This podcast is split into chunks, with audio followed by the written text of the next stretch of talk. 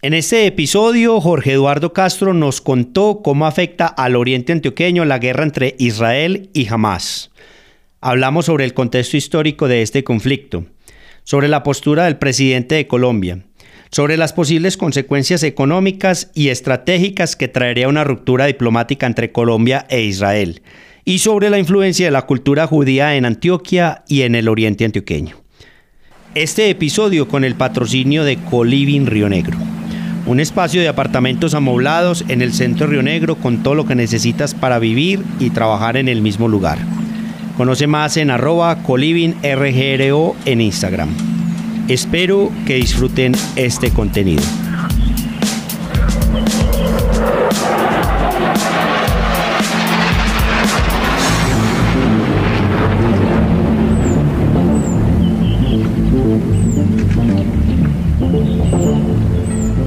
Bienvenidos a lo mejor del Oriente, un espacio donde conectamos al mundo con oportunidades de inversión, turismo y emprendimiento en el Oriente antioqueño.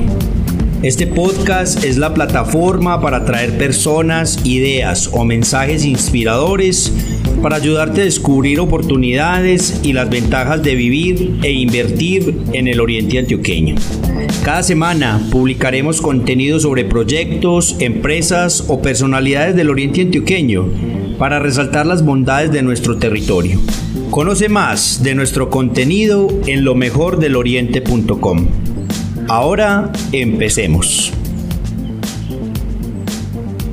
Bienvenidos al podcast Lo mejor del Oriente Antioqueño. Soy Lizardo Murillo y en esta oportunidad con Jorge Eduardo Castro.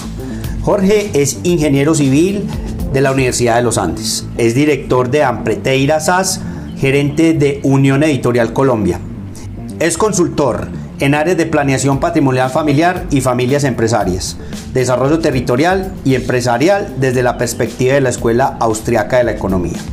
Ha sido conferencista invitado en gremios como Fasecolda, Lonja de Bogotá, FENALCO, Azoares, Cámara de Comercio de Bogotá, Oriente Antioqueño y Onda. Ha sido docente de varias entidades académicas, columnista y comentarista en diferentes medios de comunicación. El día de hoy vamos a hablar de cómo afecta al oriente antioqueño la guerra entre Israel y Palestina.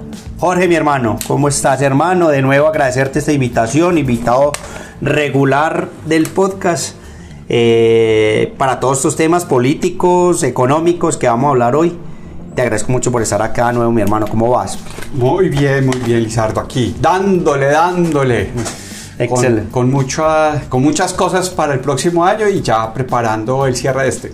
Excelente. ¿Cómo va Preteira? Bien, bien, bien, bien. Ahora vamos a tener una nueva iniciativa de cosas que hemos conversado y yo aspiro a traerte a ti primicias sobre el tema, que es lo de dolarización. Vamos a arrancar ahí un trabajo muy intenso dolarización, ahora que muy de moda, ahora dentro de ocho días, hoy es 17 de octubre, el 23, elecciones en Argentina. Yo creo que va a ganar mi ley. Dios lo oiga. Y, Dios lo oye. y yo creo que va a ser un gran paso hacia la dolarización de la economía argentina, estabilización económica. Va a ser primero estabilización y después el mm. gran debate de la dolarización del continente. Él lo va a hacer. Habló mucho durante los últimos tres años y no creo que no lo vaya a hacer. Bueno, Jorge, eh, hoy vamos a hablar de cómo afecta la guerra entre Israel y Palestina al oriente antioqueño. Pues uno piensa, no, pues eso es por lejos. Yo lo que nos está pasando algo eh, parecido a cuando inició la pandemia en China y, y decíamos, no, eso es por allá. Eso que va a llegar aquí al oriente antioqueño, eso que nos va a afectar. Y precisamente hoy vamos a hablar de ese tema y a raíz de, lo, de todas esas declaraciones y esta pelea, diplomática entre Colombia e Israel que se ha venido dando en la última semana. Eh, y entonces te quería empezar preguntando, hombre Jorge, contarnos un poquito, darnos un poquito de contexto, qué es lo que pasa en, en esa zona del mundo. Bueno, lo, primero que para arrancar en el contexto es, no es un tema Israel-Palestina, es Israel jamás en este momento. Porque la primera precisión es que jamás no representa al pueblo palestino, ni siquiera en esta versión última, si tenemos claro, el mismo presidente de la autoridad palestina, eh, salió a condenar los hechos de Hamas Así es. con contundencia. Entonces, no hay que darle la representación política de los palestinos a Hamas. Es como darle la representación política de los colombianos al Estado Mayor ahora este de las FARC o al. No, no. Eh, ahí hay una cosa que es Hamas, que hay que entender, y hay otra cosa, pues lo que está sucediendo en los últimos días del tema de Israel. Esa es la primera precisión. No, no es Israel versus Palestina. Claro, porque eh, inclusive uno, uno piensa eso. Uno piensa eso que que el pueblo palestino y realmente el pueblo palestino está lleno de gente buena que, quiere, que no quiere pelear, que quiere la paz. Sí, lo que pasa es que además a ellos, esta es una región y aquí esta es una historia, el contexto es doble y, vamos a conversarlo en términos de lo que pasa con el oriente antioqueño porque, porque es muy importante para el oriente. El primer tema es, esta es una región que siempre ha estado en guerra. O sea, no hay una, no hay una zona del mundo más documentado de conflictos que esta zona que hoy llamamos Israel, Palestina, desde los sirios, los egipcios, los asirios, o sea, esta es la zona con más documentación de guerras que uno puede tener conciencia. Ahí han estado los romanos, ahí han estado los griegos. Eh, y han estado los turcos, que es la última, el último pedazo para entender este proceso. Entonces, esta es una región en donde la guerra ha sido intensa. Ahí están las cruzadas, por ejemplo. Entonces, digamos, nunca ha sido estable en términos militares. Eh, probablemente en los últimos años ha sido una de las, de las épocas en donde ha tenido más prosperidad la zona israelí, pero, eh, pero ha sido una permanente eh, guerra en, al interior de este territorio. La otra historia que, hay que complementar es la del pueblo judío, porque uno no puede entender lo que está sucediendo en Israel si de paso no entiende, digamos, el tema de, la historia de la nación judía. Exacto, contarle un poquito de eso. Entonces, aquí y para, para, para iniciar, Israel, como hoy lo entendemos como Estado, es una solución a un tema que fue absolutamente devastador.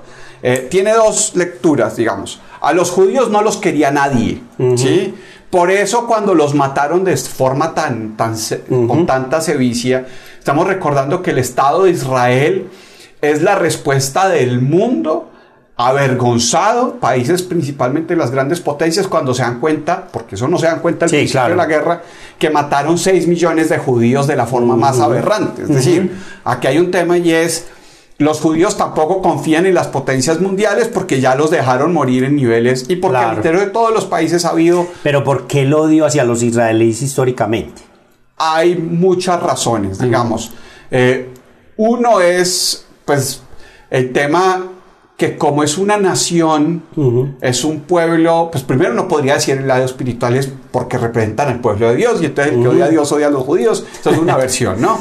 Pero la otra, digamos, es porque como han sido diáspora tantas veces, fueron diáspora en Egipto, fueron diáspora en Babilonia, fueron diáspora en Roma, entonces terminan creando condiciones en las que no son dueños de la tierra. Y como no son dueños de la tierra, compensan siendo hábiles para el comercio y eh, las artes o la ciencia. Entonces empiezan a destacar, dicen, nosotros no tenemos terreno, entonces empezamos a hacer cosas que no necesiten o no nos permitan hacer terreno. Una de las historias más interesantes es, a los judíos les permiten eh, cobrar interés en medio de la Edad Media porque cobrar interés era pecado. Entonces, permitir que ellos prestan dinero, prestar dinero era garantizar que se fueran al infierno.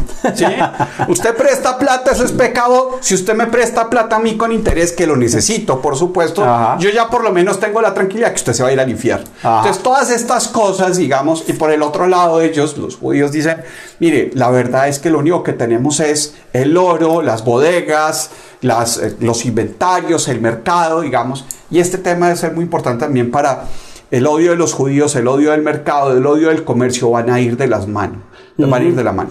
Claro, entonces ellos empiezan a prosperar económicamente mm, con comunidades en diferentes partes del mundo porque estaban regados por todas partes, pero no tienen un estado.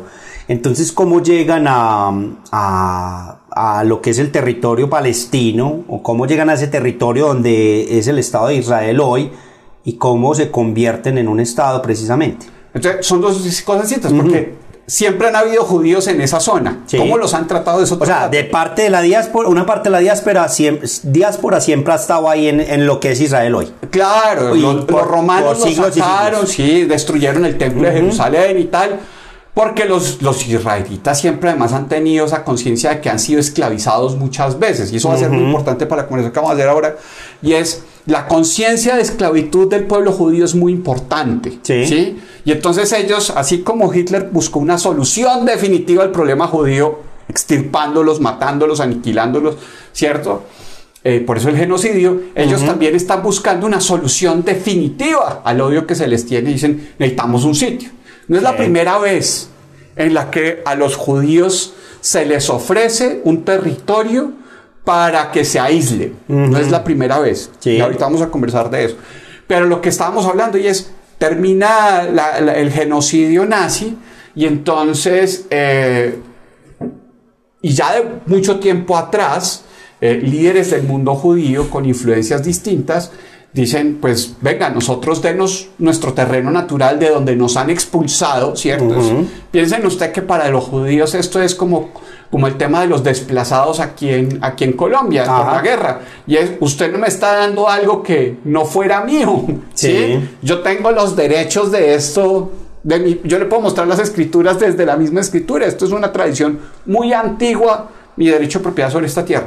Entonces, en ese reclamo, vienen tres cosas adicionales para entender. Uno, la decadencia del imperio turco. O sea, estamos diciendo que la Primera Guerra Mundial, el imperio turco otomano, otomano se, se, termina de caer y esta era una zona con mucha influencia del imperio turco. Ok. Entonces, queda débil esta zona desde hace mucho rato, ya tenía posición. O sea que esa, esa jurisdicción donde es Israel hoy era jurisdicción de Turquía eh, a principios de la, de la Primera Guerra Mundial. Era una zona de influencia, no, era una zona de influencia de los turcos, pero allá también, o, acuérdense. Llegó los ingleses. Y de los ingleses, o sea, es que esta era una zona de frontera, o sea, no es que, es que los palestinos tenían un estado consolidado desde 1800, ¿no? O sea, más más Estado hemos tenido los colombianos y eso que nos inventamos a Colombia en el 63, en 1863, pues es otra historia. pero es otra historia. El punto es que, el punto es que efectivamente la tradición de una organización política representativa del territorio no es larga, ¿sí? Entonces, por eso también estaba esa posibilidad. Ahora, la historia del Estado de Israel también fue una estrategia comunista. O sea, la gente se le olvida porque hoy vemos a Israel muy cercano a Estados Unidos. Claro. Que uno de los grandes promotores del Estado de Israel fue Stalin. Mm. O sea, Stalin, digamos, en ese proceso de negociar con las potencias, ellos querían y promovían porque los pues, uno se le olvida, pero el mundo de los líderes israelitas eran socialistas. Todo este tema de los kibbutz, todo este tema del colectivismo, eh, de hecho la relación muy fuerte y hoy puede ser uno de los temas fundamentales es hay muchos judíos rusos, ¿sí? mucho ruso judío, muy, mucha gente cercana al mundo soviético que era atea, pero los judíos podían ser de nación atea, digamos, practicantes del, culto judío, pero venir de, estos temas. Entonces, ahí había una zona, un debate de Stalin, y otro de los temas de Stalin es si acordaban los ingleses y los norteamericanos esta propuesta, se les rompía la relación a los ingleses con el mundo árabe donde acaban de descubrir petróleo. Entonces, yo te estoy creando un problema con unos aliados porque es que el tema de la alianza con el mundo árabe de, los... De los eh, de los ingleses es largo. O sea, también ellos trabajaron con ellos hace mucho tiempo. Entonces, aquí fue, el, mundo israelí favorecía varias cosas que sucedieron en la, guerra, en la Segunda Guerra Mundial, pero también intereses de cómo empiezo a armar la cuña en, a posteriori. Claro, sí. Entonces ya empiezan, digamos, ya para 1900, para el final de la Segunda Guerra Mundial, 1946-47, digamos que ya hay una gran nación, una gran comunidad de, de judíos establecidos eh, en lo que es hoy Israel. Y eh, pues se combinan todo esto para que legalmente a través de, estas resoluciones de la ONU en 1947-48 pues se cree el Estado de Israel. ¿Qué pasa, qué pasa ahí en, ese momento? Y, digamos cuál es la reacción del mundo árabe a, su a los alrededores de este nuevo Estado. Claro, entonces el tema es que si tú arreglas linderos, los vecinos van a reclamar. Claro. Y entonces los vecinos no han hecho otra desde el 48 es arreglar linderos. ¿sí? Entonces primero son cinco, seis naciones árabes dándose allá y, los, y en ese momento los israelitas tenían apoyo, pero tenían armamento y no tenían entrenamiento y no habían desarrollado, digamos, todavía cosas en el territorio. Y lo que viene a ser la historia del Estado de Israel es la pacificación una a una de las fronteras. Sí. ¿sí? Eh, eh, por supuesto, la famosa guerra de los seis días. Entonces, llegan y les quitan un territorio que ellos ya estaban negociados, no tenían nada, pero entonces dijeron, ah, sí, si me vienen a atacar hasta acá, entonces ellos amplían las fronteras. va a ser parte del debate después de ahorita. se supone que este era el territorio, pero ustedes en la guerra de los seis días me ampliaron el territorio. Entonces, venga, pero si ustedes metieron aquí, yo cómo no va a tener derecho. Claro. Voy a ponerse un ejemplo cercano a América Latina. Es Chile, Perú, Bolivia. ¿sí? Chile era una nación, pero cuando Bolivia y Perú les dan la guerra, pues Chile dice, listo, si ustedes me hicieron la guerra, yo le quito el acceso al mar a Bolivia y tome, ¿sí? Ajá. Y sí. Entonces eso es un poco, digamos, esta historia de, pero va pacificando. Entonces va pacificando a cada uno de los que está peleando. Entonces uno de los que le hace la guerra es Egipto, otro de los que le hace la guerra es Jordania, y hoy Egipto y Jordania están tranquilos con Israel. Claro. Entonces, lo que está sucediendo, de hecho, este episodio de Hamas es un episodio más no en la desestabilización de Israel en el territorio, sino de la consolidación de Israel en el territorio. Claro, claro. Ah, que además, y, esto va a ser muy importante para el tema del Oriente Antioqueño, eh, las implicaciones económicas de la paz de Israel en el territorio y con, con los países árabes, ha tenido profundas consecuencias en la estructura económica de Colombia. Y lo voy a explicar ahorita, pero me quiero volver para contar Un, tema, Lizardo, que es que eh, fue de los grandes descubrimientos y reflexiones para venir a hablar acá. Y es cuando uno revisa la historia judía, usted tiene una decisión. Vamos a crearle un territorio donde vayan los judíos y pues no los queremos. Lo, les hacemos matanzas, los, sacamos, eh, violamos a sus mujeres. Eso pasaba en todo el mundo. No es que los alemanes fueran los peores. En Polonia, en Ucrania, en Francia y en España. Y en España. Entonces aquí es donde si vamos a hablar de Israel, el otro lado de la moneda de Israel es la tradición sefardita. Entonces usted tiene dos soluciones coge a los judíos y los manda a un territorio y ellos pueden practicar su religión, o coge a los judíos, lo manda a un territorio y no pueden practicar su religión. Esta solución número dos, ¿cómo se llama? Lizardo. Ah, me corchaste ahí. Antioquia. Antioquia. Tener una población de judíos en España, que usted dice, no pueden vivir como judíos en España, aquí sabemos que ustedes son judíos, tenemos una tierra, señores. Adiós, para... Los mandamos por fuera. Y entonces aquí viene una gran migración judía al Nuevo Mundo y uno de los asentamientos principales de, esa, de esos esclavos, porque es que lo que vamos a recordar aquí es que los esclavos no solo son negros, los esclavos son judíos. Hay, no hay una nación más consciente de esclavitud que los judíos. Entonces yo le pregunto al mundo antioqueño es, ¿todo este amor por la libertad no es otra forma de revisar la conciencia de esclavitud del mundo judío dentro de las tierras antioqueñas? Ok, entonces esas me imagino que es la bomba que me tenías o es una de las bombas que me dijiste antes de empezar. No, esa es una, porque te tengo una más, una, más, más, cercana, pero la más... Pero bueno, esto para mí sí es un descubrimiento tremendo. Yo nunca me imaginé una relación tan directa del pueblo antioqueño con el pueblo judío. Pero aquí esto es... Este es un tema que la gente incluso ha hecho reflexiones, hay investigaciones muy serias Ajá. Eh, y el debate en el siglo XIX sobre que aquí había un gobernador eh, judío y que las tradiciones mercantiles antioqueñas son judías, que los Cano son los Cohen. ¿Sí? Esa es una versión que los Leiva son Leví. Entonces, aquí hay mucha gente que ha hecho la reflexión de cómo dentro de las tradiciones antioqueñas, el mismo Poncho, recuerdan cosas que son de los judíos. El tema en que ¿Por qué se dice que los judíos son tan familiares y tan cerrados? Pues es que, señor, usted no lo dejó estar en en, Santa Fe de Bogotá, no los dejaban de estar en Popayán, no los dejaban de estar en Cartagena. Los primeros cimarrones que son los antioqueños. ¿sí? Los negros se fueron para el Chocó y los judíos se subieron por las montañas. Ajá. ¿sí? Entonces, no, no, dale, dale.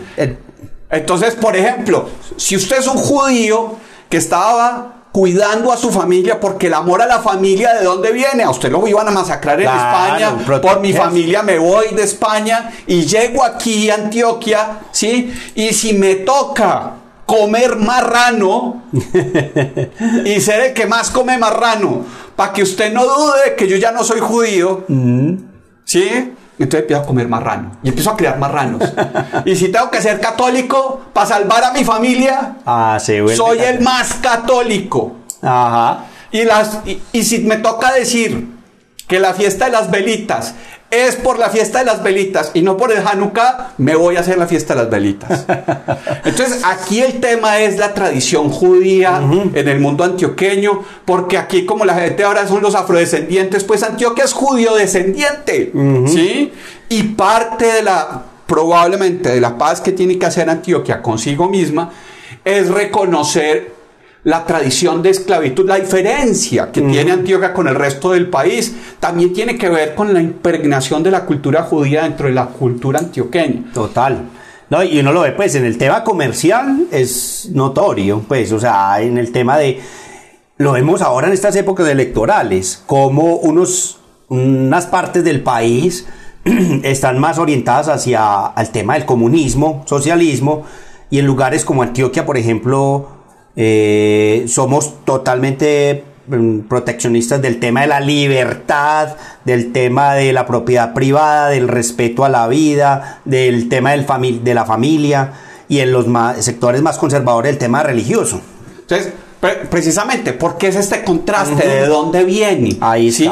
Aquí hay un elemento muy poderoso. Y te voy a poner otro tema de la esclavitud y la libertad. Eh, y es Javier Alondoño. ¿Sí? Porque en Antioquia, eh, el debate sobre la esclavitud fue distinto que, por ejemplo, en Cauca. Ajá. ¿sí? Y uno de los temas es por qué Javier Alondoño, que es esta famosa del retiro, que está ahí, porque es la primera historia en el mundo católico en, Antioquia donde hay libertad de los esclavos. O sea, la liberación de los esclavos o la tradición de libertad de los esclavos en Antioquia es más tranquila que en otras partes. ¿Por qué? Porque aquí hay conciencia de esclavitud. Ajá, ¿Sí? ¿Qué? Porque no nos, gusta la libertad. Nos gusta la libertad, pero porque aquí es, porque es que somos hijos de esclavos. Y somos, me incluyo no porque yo sea antioqueño, sino porque yo descubrí que tengo un pedacito en una rama de mi familia que era descendiente de judíos. Y en un tío se hizo muy visible, este era un tío cura, chileno, pero cuando, si pasa por aquí, pasa por Jaramillo o por Zuluaga. o sea, tiene pura facción. Pero caminando por Israel, como seminarista que era en ese momento, le empezaron a bolear piedra a los palestinos. Porque parecía judío. ¿Sí? Él podía tener muy pasaporte chileno, pero si parece judío y camina por Israel, pues los peladitos palestinos le tiran piedra. Entonces, las facciones, la historia, la cultura. Usted tiene dos opciones. O deja a los judíos conservar su religión, se llama Israel, o hace que los judíos renieguen de su religión y se llama Antioquia. Y le pongo a esta que es la última, por ahí revisando, que no sé qué tan cierta sea, pero pues uno revisa, y es Medellín. Es la transformación de un nombre que se llamaba Modi'in, que es un pueblo donde los macabeos hicieron resistencia. Entonces, si usted quiere coger los nombres judíos y dárselos para su nueva ciudad, para su nueva región, ahí tiene Medellín, una de las plazas. Podemos hablar de otras. Qué pena con esto, pero esto me parecía importantísimo. Demasiado importante para mí, o sea, para entender inclusive culturalmente eh, Antioquia a nosotros mismos que, somos los de acá, al oriente antioqueño, para entender especialmente, eh, específicamente porque somos tan orientados al tema comercial, la propiedad privada, la libertad, etc. Pero yo te quería preguntar, bueno, hemos hablado de los judíos eh, en toda esta primera parte, pero eh, ¿es o no es una injusticia lo que se le está haciendo a los palestinos? Eh, porque si no, ¿por qué no? Porque también uno normalmente cuando salen estos ataques hace ocho días, pues eh, obviamente el mundo se abalanza, no hablar de los palestinos, sino como esa corrección que hiciste al principio de este podcast, sino hablar en contra de Hamas. Todo el mundo salió a referirse a las atrocidades de Hamas. Eh, pero entonces yo sí quisiera que exploráramos siquiera un par de minuticos eh, el otro lado de la moneda. ¿Es una injusticia para el pueblo palestino esta, este nacimiento del Estado de Israel o no? Pues lo que pasa es que ahí es donde cortas tú para atrás para decir, ¿cierto? Porque son, son, los, son los palestinos los hijos de los filisteos siendo los filisteos paganos o son los mm. hijos de Mahoma. Entonces ahí para atrás siempre va a haber un debate y, se venía resolviendo y se está resolviendo. Sí. Y, el tema que vamos a conversar ahora, también de la, otra bomba que te dije que te traía dos, la otra gran bomba para el oriente antioqueño y para Colombia del tema de qué tan integrado está con el, debate del Oriente Medio y cómo, no, porque somos tan cercanos, porque Petro quiso hacer esta confusión y es jamás si es representante del pueblo palestino. Mm. Entonces, él no habló de los, de los colombianos que murieron en el acto atroz de Hamas, fueron dos, fueron dos colombianos, una mujer y un, y un, y un hombre que dejaron además hijos, ¿sí? De eso no habló, no habló en contra de los actos del terrorismo.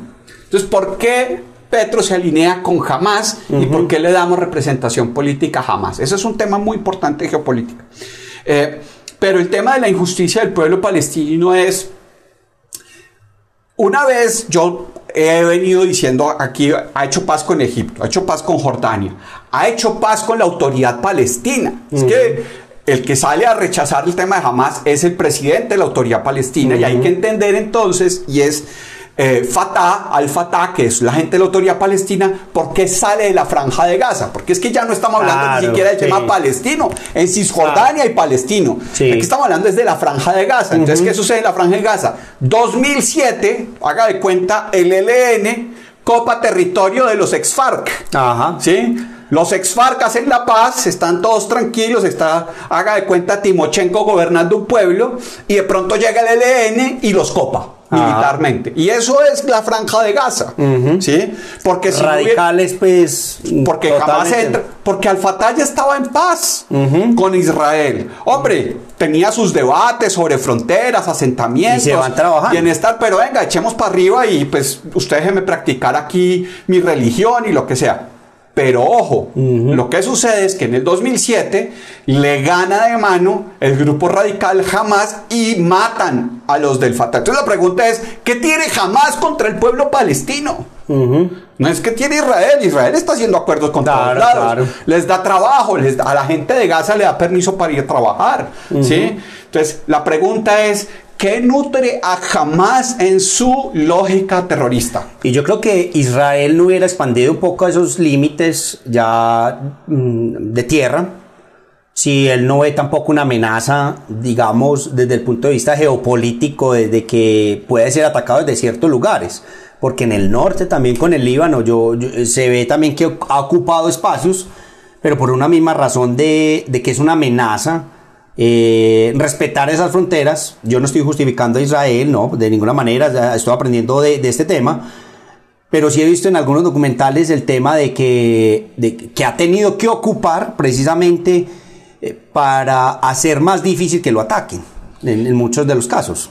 Y, ojo que esto es parte no solo de la lógica, la lógica militar, es de estrategia militar de las naciones, es tener precisamente esas zonas de, buffer, de ah, voy a hacer unas cosas que me hagan difícil mi invasión. Uno de los problemas que tiene, y esto es muy ruso, pero acuérdate que hay muchos judíos que son rusos, ¿sí? que son de origen ruso. Una de las razones por las que Netanyahu no salió a condenar a Putin de una vez es porque la población rusa y la relación ruso-israelí es muy profunda. Ajá. Eh, es que los rusos necesitan crear estos espacios para la invasión, para prevenir invasiones. Entonces, lo que intentan hacer en Bielorrusia, lo que intentan hacer en Ucrania, también desde la perspectiva rusa, es que sea muy difícil invadir Moscú. Entonces, lo que tú estás diciendo, y es, yo tengo una zona donde están muchos los judíos, pero necesito crear unos, unas zonas de buffer, colchones, pero ¿qué es lo que pasa? Que es que ni siquiera eso fue en su momento, eso hay que terminar de consolidarlo. Al-Sadat se metió en la guerra del atrio, ¿sí? Con el papá de Assad en Líbano, de Líbano, de Siria, se metieron al tiempo a tratar de atacar a, Israel. ¿Sí? Porque aquí coordinan para atacarlos por varios frentes. Nunca ha habido una lucha en Israel en este espacio que sea de un solo frente, sino de varios frentes. Venían los egipcios, venían los sirios. ¿sí? Esta vez es yo ya calmé a la autoridad palestina en Cisjordania, ahora viene Hamas y vienen los, de Hezbollah en el Líbano. Entonces, yo voy a incomodar a Israel para mostrar que Israel es el victimario. Pero resulta que cuando uno mira en el paso del tiempo, lo que va sucediendo es que Israel poco a poco va haciendo la paz con todos sus vecinos. Hoy la historia realmente de jamás es el esfuerzo por torpear la paz en el Oriente. Claro, es que de hecho lo que está pasando, eh, leí ayer en un análisis, o veía ayer en un análisis en, algún video de YouTube y... Eh, decía este, este análisis que, que, Israel ya estaba muy cerca de, de crear, eh, de que Arabia Saudita lo reconociera también. Y eso era, sería sumar otro actor súper importante en la región que abriría o daría paso a, digamos, a pacificar mucho más este, esta parte del mundo. Y que por esa razón, pues eh, Irán eh, vio una amenaza en precisamente que se consolidara esa, esa relación y como consecuencia, eh, comillas, eh, apoya a, a, Hamas, que eso todavía pues no se ha aprobado, pero todo el mundo dice que Irán es el que está detrás y, y, torpe, y hace, torpedea esta, este, este nuevo relacionamiento entre Arabia Saudita e Israel que consolidaría mucho más la paz en la región. Entonces, hay unos análisis muy, muy interesantes de lo que puede estar pasando allá y que cada vez se nota que es mucho más pequeño los grupos terroristas que, que están queriendo torpedear pues esta, este relacionamiento. Y me encanta cómo lo estás poniendo porque efectivamente para lo que íbamos en estos meses era celebrar el proceso de normalización entre Arabia Saudita y se va a dar. e Israel. Yo creo que Arabia no, no, no va a cancelar eso, no lo, no, lo, va a presentar en estas semanas porque... Pero se va a dar. Y hay, hay, pruebas muy fuertes de esto, pero vamos a poner de nuevo el tema en, en, Stalin. Yo te dije que Stalin quería este tema de Israel para poder poner a pelear a Estados Unidos e Inglaterra con sus aliados árabes. ¿sí? Eh, los soviéticos siempre han querido desestabilizar las relaciones entre los aliados. No pueden atacar directamente. Cuando tú eres, tú reconoces que eres más débil que tu enemigo, ¿sí?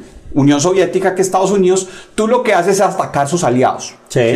Entonces, uno de los aliados claves que en su momento fue Irán. Irán le producía petróleo y el Shah de Irán se junta los soviéticos con unos aliados ahí de musulmanes y entonces apoyan todo el tema de la construcción de la teocracia que hoy hay, en, Irán. Entonces, Irán además es el que le está suministrando drones a Putin. Entonces, la relación Rusia-Irán va de la mano. Y de hecho parte del problema ahora es que la debilidad de Rusia le crea una debilidad a Irán. Porque si cae Rusia, Irán no tiene con quién jugar geopolíticamente. Entonces, tiene un amigo. Cuando Rusia cae, claro, Rusia hubiera invadido Kiev en tres días y hubiera consolidado, probablemente muchas de las cosas se habían dado, pero no tan duro. Pero Rusia cae, Rusia está perdiendo y Rusia empieza a activarle frentes a Estados Unidos para que la cosa se empiece a calentar. Ajá. Porque calienta Níger, y aquí vamos a hablar de un tema que es muy importante para los rusos y es Niger es el sitio donde Francia sacaba el uranio. Entonces hay golpe de estados en África. ¿sí? Yo tengo, Francia está apoyando a Ucrania, tengo que abrirle también un juego por detrás. No puedo que se estabilice porque ¿de qué vive Rusia? De venderle energía a Europa. Y entonces, ¿cuál es la alternativa al gas ruso? Las las, las nucleares, de francesas. O sea, Alemania estaba entre comprar gas ruso o comprar energía eléctrica en Francia. Entonces yo te destruí tu provisión de uranio en Niger, ¿sí? Ah. Y ahora venía otro tema y era un pacto de una mm, construcción de un gasoducto que venía de Egipto, venía Israel, Turquía y yo te meto por allá una distribución de gas alternativa al gas ruso. ¿Y quién es clave? ¿Qué son es clave para desestabilizar ese gasoducto? Gaza, ¿sí? Entonces, lo que aquí va a suceder es que todos los aliados de Rusia que están muy debilitados están dando el último pataleo. Ajá. Y aquí viene el famoso tema, digamos, de lo que estás diciendo del acuerdo de los árabes. A medida que Irán, porque es que se nos está olvidando un pedacito, qué pena, te voy a... Dale, dale. ¿Cuál fue la noticia de la semana pasada? La noticia de la semana pasada es que el Nobel de Paz se lo dieron a una prisionera en Irán. ah, sí. Nosotros en este momento dejamos de hablar de ese tema. Yo, yo ya no estoy hablando del Nobel de Paz. Elegimos, los de, el mundo eligió a la Nobel de Paz de, en Irán porque era un estado de presión adicional a Irán. Yo estoy presionando a Irán con una Nobel de Paz. Azerbaiyán, ¿sí? Azerbaiyán es un país que acaba de terminar de consolidarse y es fronterizo con Irán. La guerra entre Azerbaiyán y Armenia tiene problemas para Irán porque le está creando una frontera en el norte. Sí.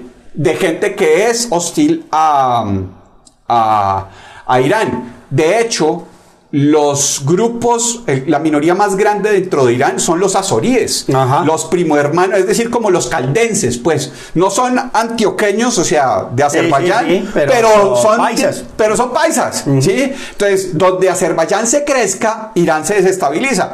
Y tú acabas de venir de una serie de protestas. Irán está débil. Y entonces, ¿a quién activa? Entonces, el tema que tú dices, no está comprobado el rol de Irán públicamente, pero jamás siempre ha sido apoyado por Irán y mucho más el Hezbollah. y con esa respuesta, o sea, con esos ataques, con la fuerza que hicieron en para provenir, eh, provenir de un lugar tan pequeño como es Gaza, eso tiene que tener un apoyo de otro, de otro estado y ese es, y ese es Irán. Pero Jorge, esto es muy apasionante toda esta parte que hemos estado hablando y yo creo que nos podemos quedar acá hablando, pero ahora sí llevémoslo como los, al, tema del podcast, ¿cierto? Al tema de, de, de lo que siempre buscamos en este podcast, saber cómo este tipo de fenómenos mundiales afectan el oriente antioqueño. Y yo quería empezar esta parte del podcast eh, preguntándote qué opinas, hombre, de, las manifestaciones de el, o las no manifestaciones del presidente Petro eh, con todo esto que está pasando precisamente allá en Israel. Ah, bueno, te voy, a, decir lo de Petro, pero entonces te me meto ya aparte la bola. la pues, otra, sí.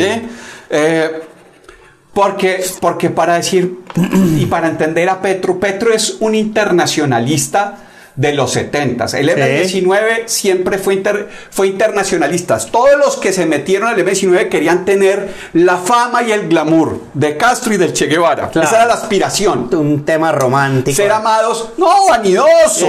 ser amados, sí, por la progresiva mundial, ir a las Naciones Unidas, a dar discursos, ¿cierto? En eso está. Eh, exactamente, pedirle, cambiar al mundo con el, nuevo hombre. Entonces, ellos, y aquí hay dos temas. El M19 atacaba embajadas. Ajá. ¿Sí? O sea, siempre trataba de hacer pronunciamientos internacionales. Ese es un tema que uno no puede olvidar porque es que no es que sea de ahora, es que ellos siempre han estado con la lógica internacional. De hecho, te voy a poner este, este, este tema es muy importante. El M19 fue el que impidió por muchos años que el Partido Liberal hiciera parte de la Internacional Socialista. Nuestros políticos han sido siempre muy parroquiales. Eran, fueron tan parroquiales que hasta el M19 hizo mejor diplomacia internacional y era parte de la Internacional Socialista y le impidió al Partido Liberal por mucho tiempo ser parte de la Internacional Socialista. ¿sí? Entonces las relaciones internacionales para los del M19 son mucho más importantes de lo que uno se imagina, pues de que es que fue alcalde de Bogotá, él fue cónsul en Bruselas. Bruselas era la sede de la Unión Europea. ¿sí? Eso no es gratis, pues que el hombre estuviera allá. Entonces eso para dejar el tema en punta de, Petro. Pero te voy a botar la bomba para el tema del Oriente Antioqueño. Por una cosa que tú dijiste muy bien. Yo voy a nombrar aquí un señor que se llama el Sheikh Tanom bin Sayed Al Nayan. El Sheikh Tanom bin Sayed Al Nayan. ¿Y quién es ese señor, hombre? Ese es uno de los dueños de aquí la Compañía Nacional de Chocolate en Negro. O sea, nada más. Nada más ni nada menos que tenemos aquí un árabe, ¿cierto? De un árabe, de las decisiones de un árabe, dependen los empleos y el futuro del Oriente Antioqueño. Porque este árabe, ¿con mm. quién se juntó? Mm. Con un judío. que son los Gilinski. Ajá. Entonces uno dice, ve, ¿cómo así que un judío se junta con un árabe? Ajá. Sí, ¿cómo es esto? Y, y, esta, y esta alianza del judío con el árabe me cambiaron la estructura empresarial de Colombia, pero especialmente de Antioquia. Sí. Porque entre el judío y el árabe transformaron el grupo empresarial antioqueño y se jugaron por quién? Por Nutresa. ¿Y dónde está uno de los principales eh, sitios de Nutresa? Sí, en Río Negro. Sí, claro. Entonces, ¿cómo es que la paz entre un árabe y un judío terminan afectando eh, este tema? Hombre, porque es que no es ni cualquier árabe ni cualquier judío. Este árabe es de Emiratos Árabes Unidos. Y el primer país de estos árabes que normaliza relaciones con Israel es Emiratos Árabes Unidos. En el 2020 hay una cosa que se llama los acuerdos, los Abraham Accords, los acuerdos de Abraham.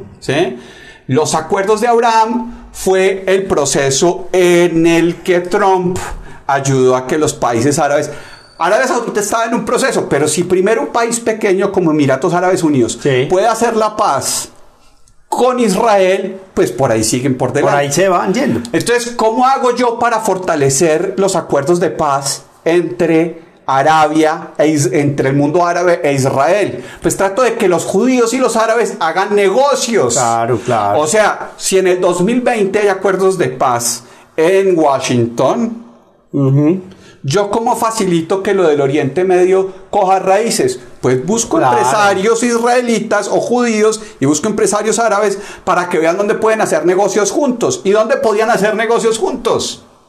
Ah, en Latinoamérica. En el primer aliado de Estados Unidos en América Latina, eso era Colombia. O sea, aquí hay un tema que es mucho más profundo y es lo que, lo que se va a desarrollar en la alianza de Gilinski con los Emiratos Árabes Unidos es fundamental para la estrategia de paz en el Medio Oriente.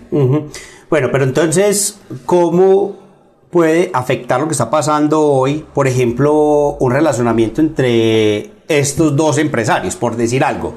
¿Cómo podría afectar eso en el, en el Oriente Pequeño? ¿Tú crees que de pronto un empresario árabe o un empresario judío van a ser tan pasionales de romper un relacionamiento de negocios y que pueda afectar a nuestra región. Yo no creo, pues, o sea, romper con quién. te respondo, te o sea, te doy mi opinión. Yo no creo, porque lo que os dice ya tiene raíces.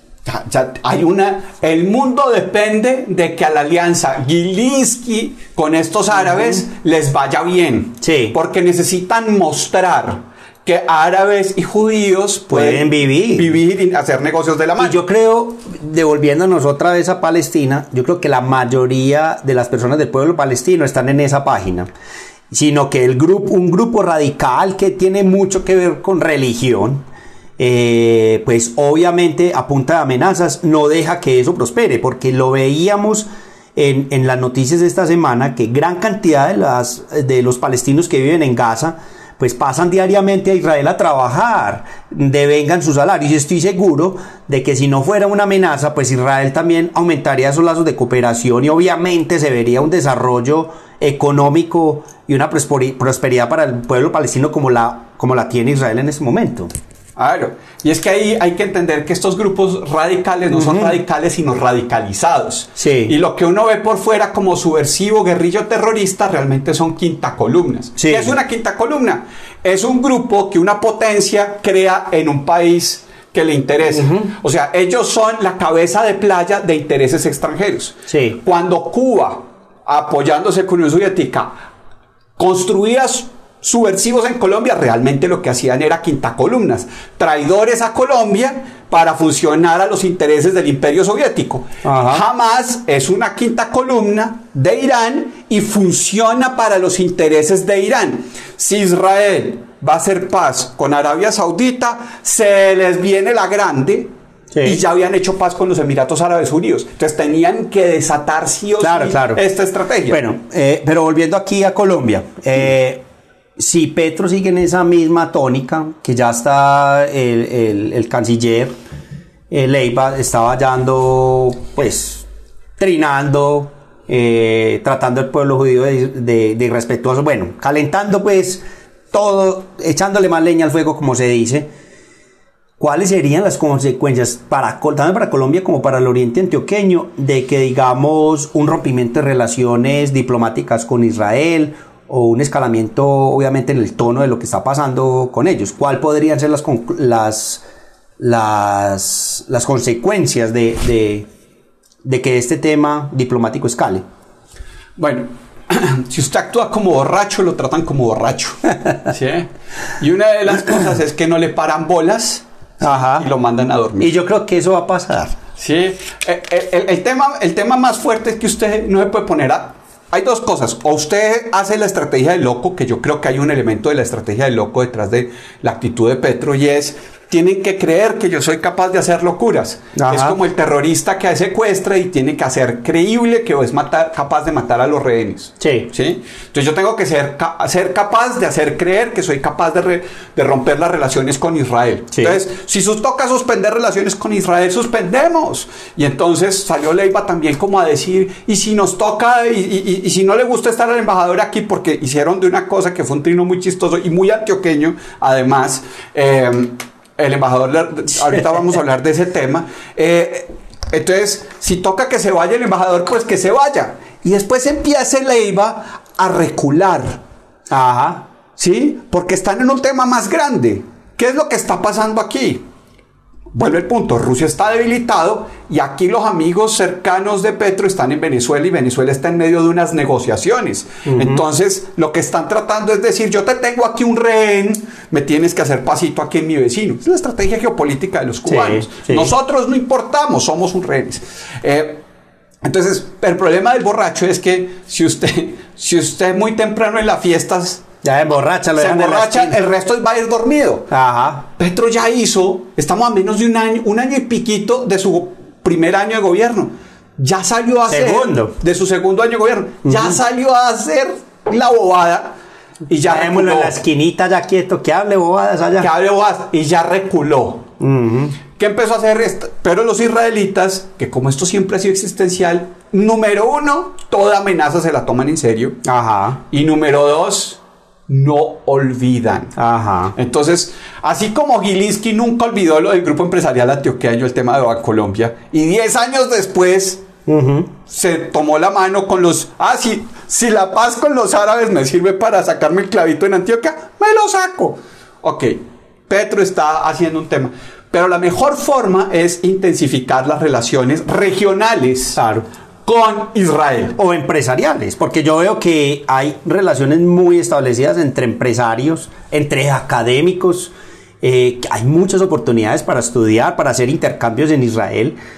Ah, para los colombianos eh, y, yo creo que eso ya está muy consolidado entonces yo creo que lo que puede pasar también es que los empresarios como vos decís no dejemos el borracho allá en la esquina que hable lo que quiera pero venga usted y yo usted y yo ya sabemos que que tenemos confianza, hagamos negocios y yo creo que eso se va a intensificar, ese relacionamiento directo entre, entre los mismos ciudadanos. Claro, y entre el mundo antioqueño especialmente. Eh, acuérdate que los unos de los que fueron hasta Emiratos Árabes Unidos fueron los del grupo Nutresa, los de GEA, los de Bancolombia, y entonces vamos a empezar a hablar de, venga, expandamos nuestros negocios en el mundo. La estrategia detrás del negocio Gilinski y del, y, del, y, del, financiero de Árabes Unidos es expandir las marcas. O sea, que Compañía Nacional de Chocolate, claro. la chocolatina Jet que se hace aquí en Río Negro, se vende en la India. Imagínate pues yendo los técnicos de Río Negro a mirar cómo pueden llevar chocolate colombiano, desarrollar marcas de chocolate en estas partes. Entonces la integración que todavía no hemos terminado de vivir entre estos grupos económicos en cuatro años va a desatar mucho más conocimiento nuestro de estos grandes temas en Asia, en fin. Total. eso está por hacerse. El problema en el corto plazo es que Israel sí nos la va a cobrar, se la va a cobrar el gobierno colombiano. Y el primer tema que él salió diciendo, porque le casca al gobierno, pero no a los empresarios, dijo, no va a haber suministro de partes militares. Ajá. Hablemos de eso, que eso fue lo primero que, que, nos dijeron este fin de semana. Los israelitas dijo, ustedes no van a tener partes. Y entonces la gente dice, ¿Qué tenemos nosotros de armamento israelita? Los cafir, hijo de Arranque ahí, por se, los ahí, ahí, se quedan varados esos aviones. Arranque por los cafir. Los Galil. Ajá. ¿Cuántos fusiles puede tener el ejército colombiano que provienen de Israel? Imagínate eso. Entonces, ahí es donde el tema es estratégico. Es estratégico. Y el punto es que aquí hay mucha gente que está viendo, entonces se calienta el tema de orden público y el problema es que, se no hay respuesta, ya hay.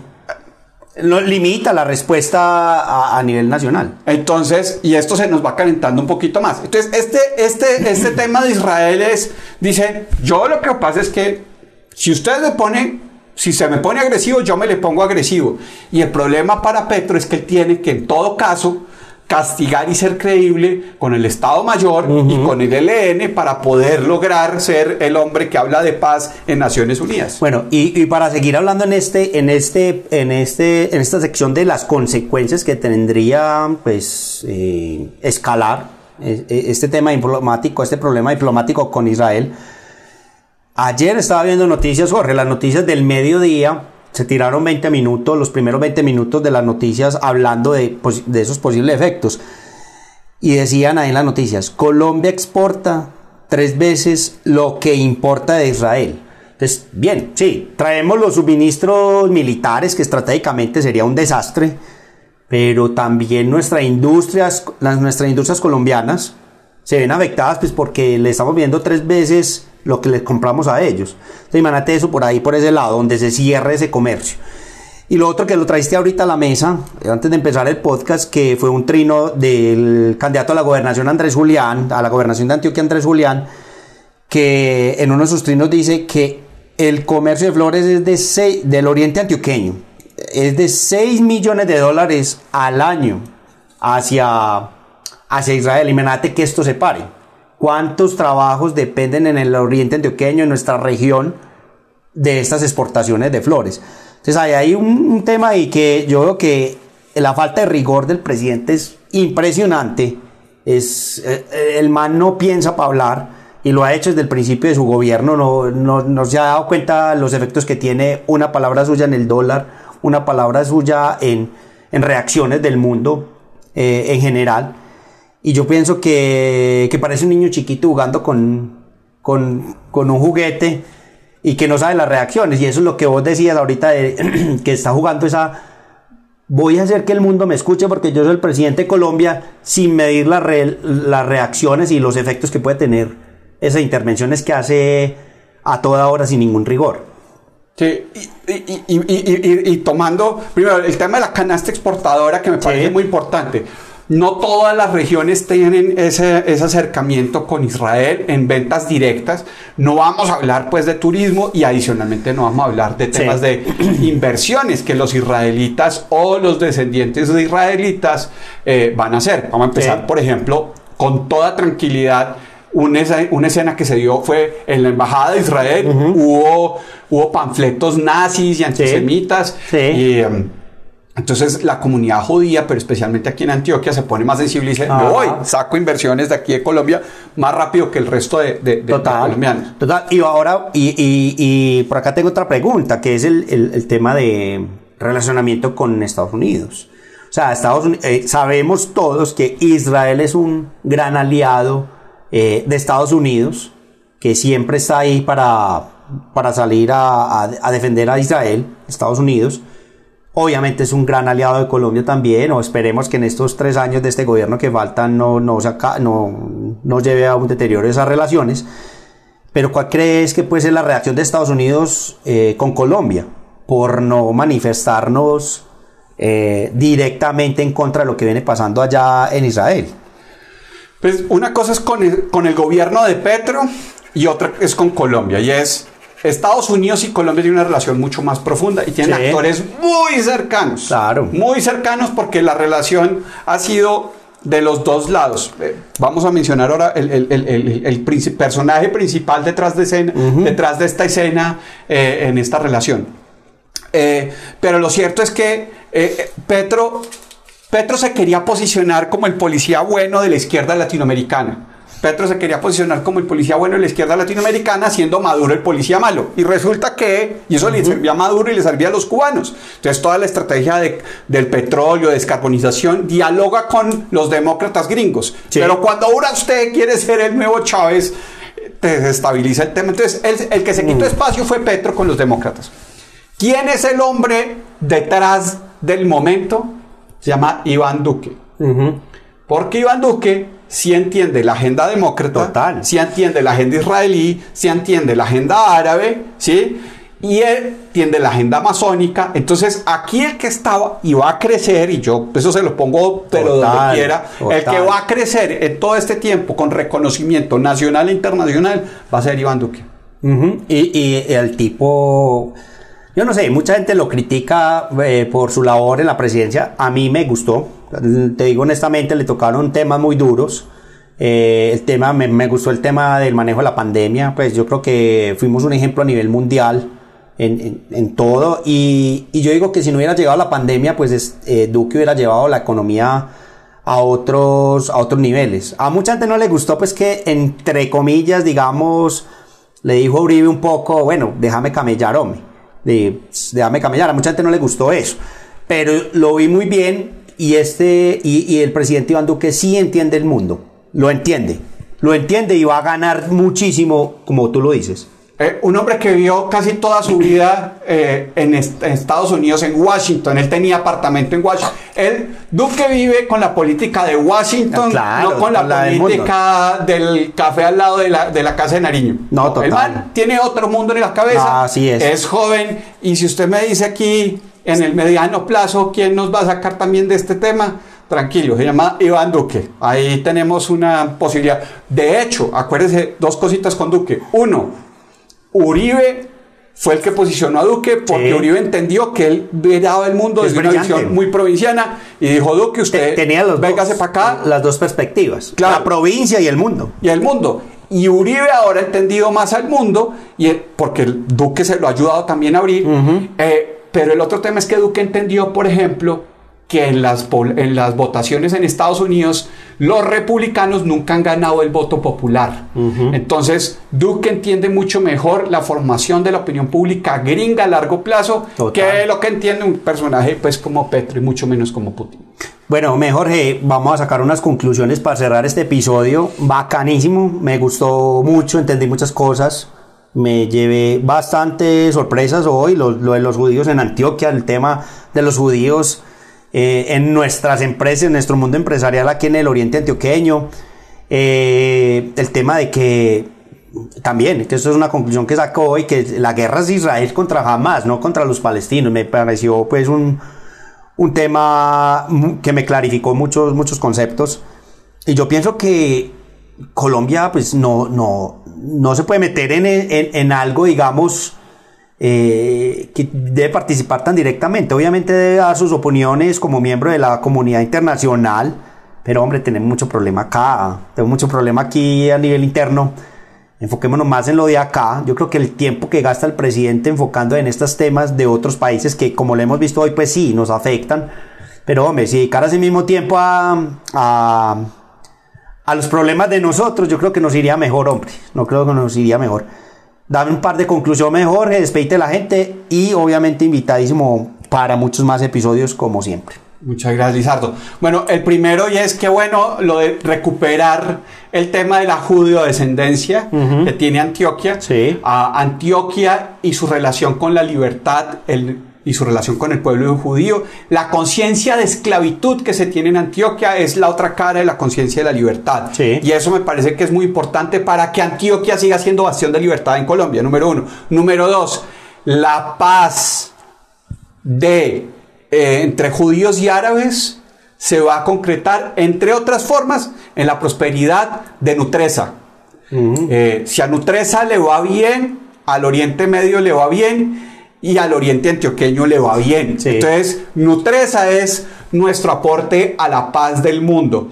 Ah, y tres, eh, yo creo que vamos a tener que ser, entregarnos mucho a Dios será para poder pasar con paciencia este tiempito de este personaje en presidencia. Pero lo más importante es que la región se va a diferenciar y eso va a ser muy importante. Bueno, me Jorge, eh, te agradezco mucho, despedite de la gente, invitadísimo para, para muchos más episodios. No, muchas gracias Lizardo, saludos a todos y invitados también a todos a que investiguemos más estos temas de, la ascendencia judía y su rol en la conformación de la cultura antioqueña. Bueno, excelente episodio, muy bacano. Gracias Jorge y a todos ustedes que nos escucharon el día de hoy. Les agradezco por hacerlo y hasta la próxima. Chao, chao. Gracias por escuchar el podcast Lo mejor del Oriente. No olvide seguirnos en nuestras redes sociales para que no se pierdan los episodios futuros. Compartan sus comentarios con nosotros si les gustó este episodio. Y si usted quiere conocer más acerca de lo que el Oriente Antioqueño tiene para ofrecer, asegúrese de visitar nuestra página lomejordeloriente.com. Hasta la próxima.